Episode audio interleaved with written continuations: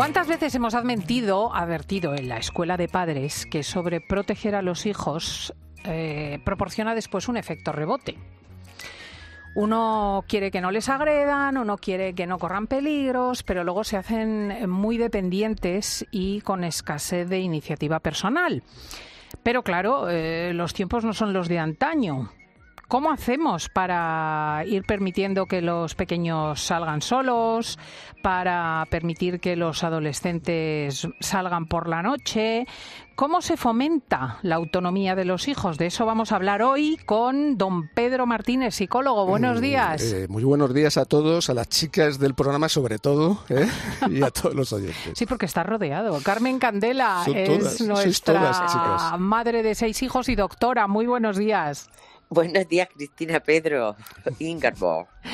Y mi madre, efectivamente, que tiene tras de sí la crianza de cuatro hijas y de diez nietos. Buenos días, mamá. Hola, buenos días. Mm, es una cosa, es un límite dedicado, ¿verdad, Pedro? No es fácil de dilucidar, o los psicólogos lo tenéis claro. Bueno, tú lo has dicho eh, casi al inicio, ¿no? Has hecho una introducción maravillosa, es decir, la sobreprotección, siempre tenemos los psicólogos ahí la palabra sobreprotección como algo que es muy dañino. Otra, una cosa es proteger y otra cosa es sobreproteger, ¿no? Y los padres, eh, abuelos incluso, llega un momento en sus vidas en que no son capaces de discriminar estas cosas, ¿no? Así que los psicólogos lo tenemos claro, hay que intentar impulsar las iniciativas, la autonomía de los chicos y de las chicas y hay que sobre todo apoyarse en las edades convenientes para afrontar todos estos retos. Porque sobreprotección exactamente qué es? Pues la sobreprotección es cuando realmente y desde un punto de vista objetivo empezamos a tener una conducta con nuestros hijos que se sale de lo que es eh, la lógica, ¿no? Es decir, no tiene en cuenta las posibilidades de, estos chicos eh, y por lo tanto no les intentamos reforzar esas cualidades y esas habilidades y les, eh, y les dirigimos y les retenemos muchísimas veces en iniciativas, ¿no? Hay que tener criterios porque ahora mismo estamos diciendo que es ¿Qué sería sobreproteger en el caso de salir, ¿no? Los chicos y las chicas. Bueno, pues sobreproteger sería el hecho de que llegasen a una edad, que las vamos a comentar, en las que ellos están en disposición de hacerlo, pero nosotros por miedos, unos miedos nuestros subjetivos, impedimos que ellos desarrollen estas habilidades y las retenemos. Hmm. Bueno, vamos a ver qué experiencia han hecho las madres. Eh, Carmen Candela, ¿tú um, cómo has solucionado esto? ¿Tenías conflicto con la autonomía de los hijos? Pues eh, realmente yo pienso que la autonomía de nuestros hijos se tiene que ir estimulando muy poquito a poco, desde, desde muy pequeño, dándoles pequeñas tareas, pues mm, doblar el, pijama, después de comer llevar los platos al fregadero, em, mm, confiar en que se laven los dientes después de haberse dicho mil veces, porque llega un momento que ya se lo lavan ellos. Es muy pesado, es muy pesado muy pesado. O sea, la educación es muy pesada, se requiere de mucho interés, de mucho tiempo eh, y, poquito a poco, ¿no? Eh, luego, en, cuanto a los horarios, yo, sí que he sido muy estricta. Mira, yo he sido muy estricta, pero muy estricta. Además, me, mm, estoy encantada de haberlo sido en cuanto al dinero y al horario. O sea, mis hijos siempre han andado cortos de dinero y cortos de horario. O sea, siempre se quejaban de que eran los primeros que tenían que volver a casa a la edad de que empezaban a salir, ¿no? y eso sí que lo volvería a repetir son dos cosas que volver, de las que estoy muy orgullosa, francamente. Mm, mm. A ver qué impresión tiene, tienen esto mi madre. ¿Cómo has fomentado tú la autonomía de los hijos? Pues yo en principio estoy muy, muy de acuerdo con la doctora, porque resulta que empezar muy prontito, darles pequeñas tareas es muy importante. Y eso se empieza como, como dice ella, que se tenga, por ejemplo, mis hijas siempre no las dejaba salir de casa sin que se hicieran la cama por la mañana, o, o que hicieran algún recao, o, o, que tuvieran alguna obligación ya en casa, por ejemplo, los fines de semana, echar un poquito una mano, eh, pero el problema es que, que donde les veo yo muy inseguros es cuando se mueven en la calle. Y yo creo que esto es como los niños los acompañan ahora hasta muy tarde al colegio, que por un lado es razonable porque en la época mía a mí nunca me ha llamado mi madre al colegio en la vida. y yo entraba a las ocho, ocho de la mañana y era de noche y tenía 20 minutos andando. Iba yo sola y todo el mundo iba sola. A nadie le acompañaban los padres. Ahora era otra época, era otra época. Y lo Más que segura. es muy importante, hoy comprendo que acompañan a los niños porque los tiempos han cambiado, hay más peligros, pero Sí. tampoco hay que insistir a los niños a decírselo.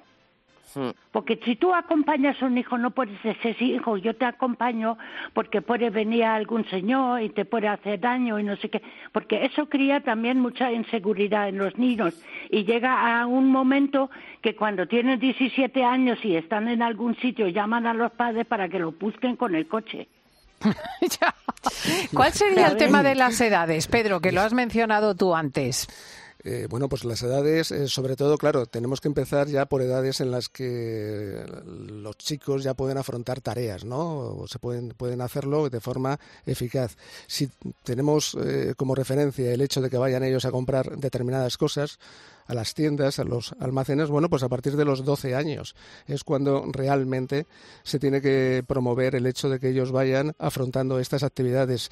Claro que hay que tener en cuenta las zonas, eh, los Claro. si es conflictiva, si no es conflictiva. Ciudades. Es decir, hay que tener en cuenta muchos aspectos y muchos factores que no siempre se tienen que seguir así, eh, totalmente de forma rígida. ¿no? A los 12 años les vamos a dejar a los niños. No tenemos que estudiar las zonas, como los, los riesgos, pero si esto mm, sale favorable, es decir, no tienen muchos riesgos, a partir de los 12 años es muy importante, ya que se les deje una cierta autonomía en cuanto a determinadas tareas, fuera Ah. de casa. ¿Y salir de casa eh, por la noche, por ejemplo, o salir con los amigos?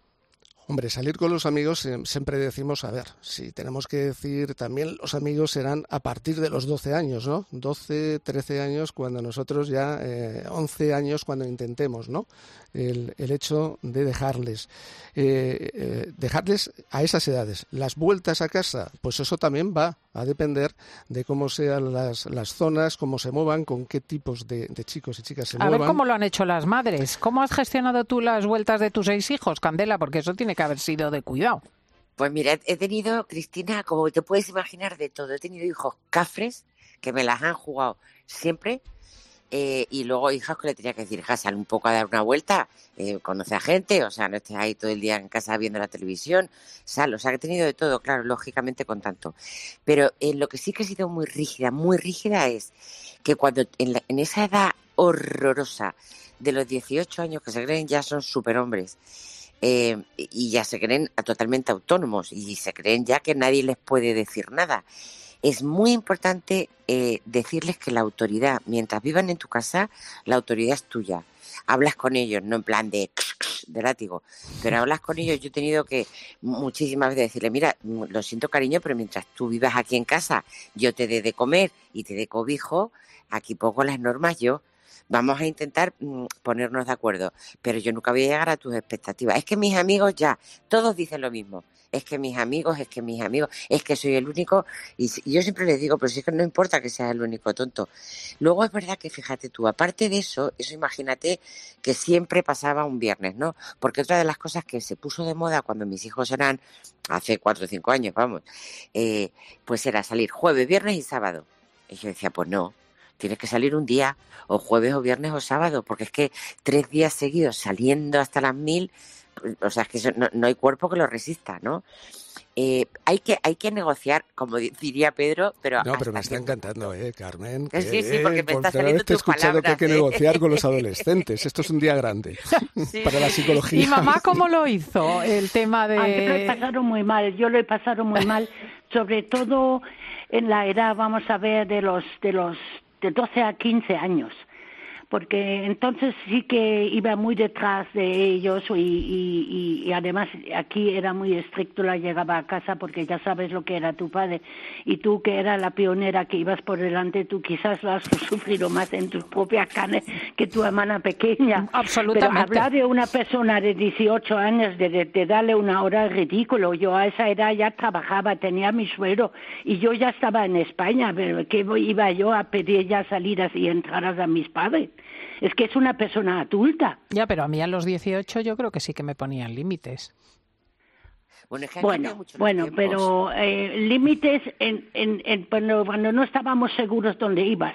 ¿eh? porque eso también tiene mucho que ver y tiene que fijarte en los amigos y con quién tratas y, y a esa edad era un poco exagerado tu padre en este sentido. Mm. Porque en Alemania una persona con 18 años se considera adulta.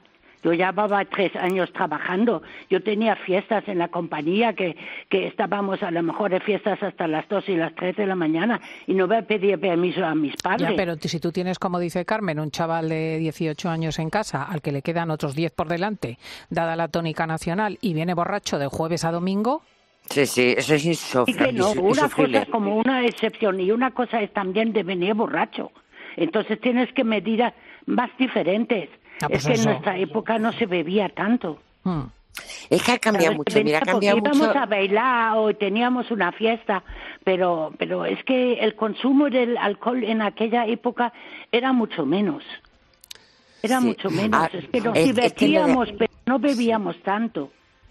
Ni había el tema de drogas, por supuesto, porque es que las cosas han cambiado mucho. Claro, es que se, ve claramente que son tres generaciones diferentes. ¿Qué decías, Candela? Mira, yo ahora estoy en Dublín, haciendo el programa desde Dublín. Eh, ayer salí a cenar con mi marido a un sitio ideal que era restaurante y a la vez eh, había, copas en, el sitio, justo pegado, no en el mismo sitio. Yo, que no me considero una persona antigua ni una persona ya de, de 100 años, estaba absolutamente alarmada. A las 9 de la noche estaba todo el mundo pedo, pero con unos pedales o sea, gente joven gritando, vestida ridículamente con el frío que hace enseñando todo. Y yo no me considero una persona mayor. Pero es verdad que la, la, vida ha cambiado muchísimo. Yo decía, yo pensaba, estas niñas que tienen 20 años, o sea, sus padres, para empezar, ¿cómo las dejan salir así de casa? Eso para empezar.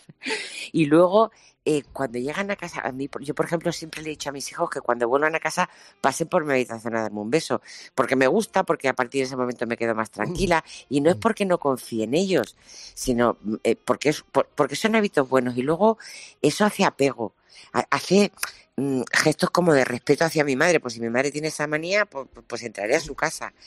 Eh, en fin, todo eso mm, yo creo que es muy importante. Claro, pero estáis comentando algo que es importantísimo, que son las características de cada uno de estos chicos y chicas, ¿no? Es decir, cómo son ellos, cómo podemos nosotros confiar en lo que van a hacer y a partir de, ese dato, ahí es cuando nuestra actitud en cuanto a la permisividad eh, eh, se puede elevar o no, ¿no? Desde luego, como norma general, yo diría que ahora mismo el salir por la noche, es decir, el empalme, el estar hasta el día siguiente en la calle, sobre todo chicos y chicas de estas edades, 18, 19, 20 años, ¿no? Es, lo, es la norma, lo habitual.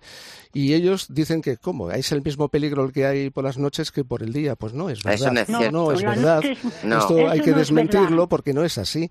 Y, eh, bueno, pues tendríamos, tendríamos que tener muy claro al menos los padres eh, cuáles son los criterios y después intentar a partir de esos criterios pues negociar con estos chicos, incluso efectivamente Carmen, poner límites, poner límites sí, poner límites pues, y decirles además clarísimamente, estas son sin miedo, ¿eh? Estas son las normas de esta casa.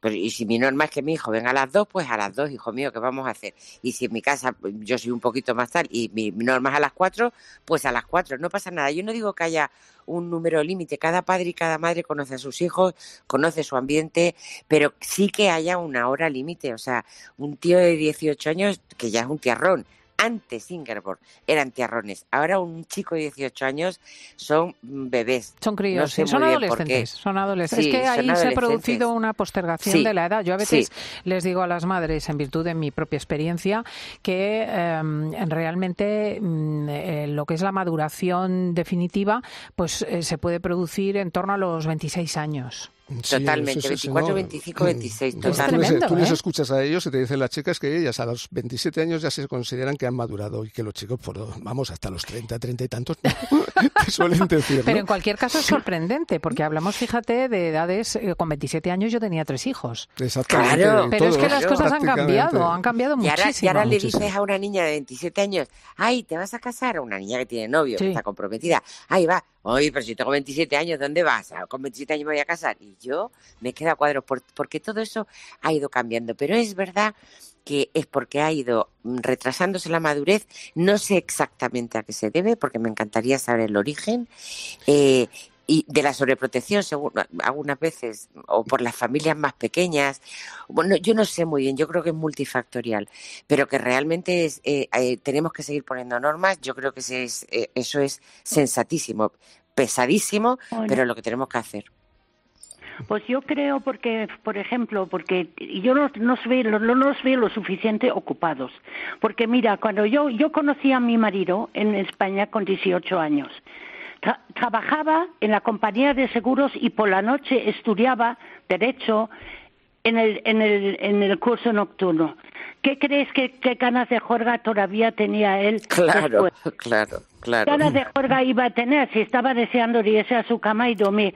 Salíamos por la tarde, a lo mejor el domingo, que había unos bailes por la tarde o íbamos al cine, pero a, las once, a, las once y pico estábamos en casa porque sabía él que tenía que levantarse a las siete. Claro, es que ahí, ¿cuál es, la razón? no trabajan ni te, están poco ocupados para dedicarse tanto a la juerga, porque si no el cuerpo ni aguantaría mm, si tuvieran que trabajar tanto y estudiar como se estudiaba entonces. Pues Porque les hemos dado mucho, quizás. No, lo que vemos, lo que vemos es que eh, viven en el mundo del placer, del hedonismo, ¿no? Y eso es eh, sobreprotección. ¿eh? Y socialmente, pues mm. es que mm, a nuestros hijos no les queremos que pasen penurias, que tengan que trabajar en condiciones precarias a veces, que, no es justo, pero hay que hacerlo y hay que afrontar todas estas situaciones. Entonces les protegemos tanto que al final nos pasa factura, revierte contra nosotros. No tienen ocupaciones, mm. no tenemos proyecto social, la sociedad como tantas veces digo, y educativamente, socialmente, tendríamos que hacer una gran reflexión al respecto.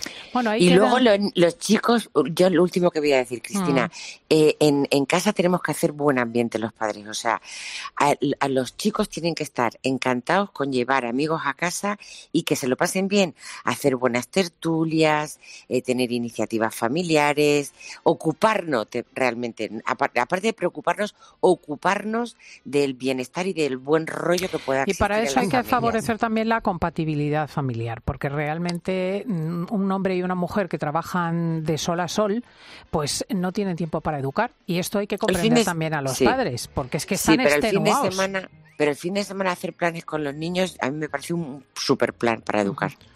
Pues ahí lo dejamos. Eh, tengo que pediros a los oyentes ayuda porque vamos a hablar de las anécdotas del abuelo. ¿Mm? Esa anécdota de tu abuela o de tu abuela que te ha quedado en el corazón, ese dicho, ese recuerdo concreto que te saca una sonrisa, es lo que será después motivo de la tertulia de chicas. Y necesitamos mensajes de sonido con la anécdota. 666 55 40 00. 666 55 40 00. Gracias a Carmen, a Pedro y a mi madre. Un abrazo a los tres. Buena semana a todos. Un abrazo muy fuerte.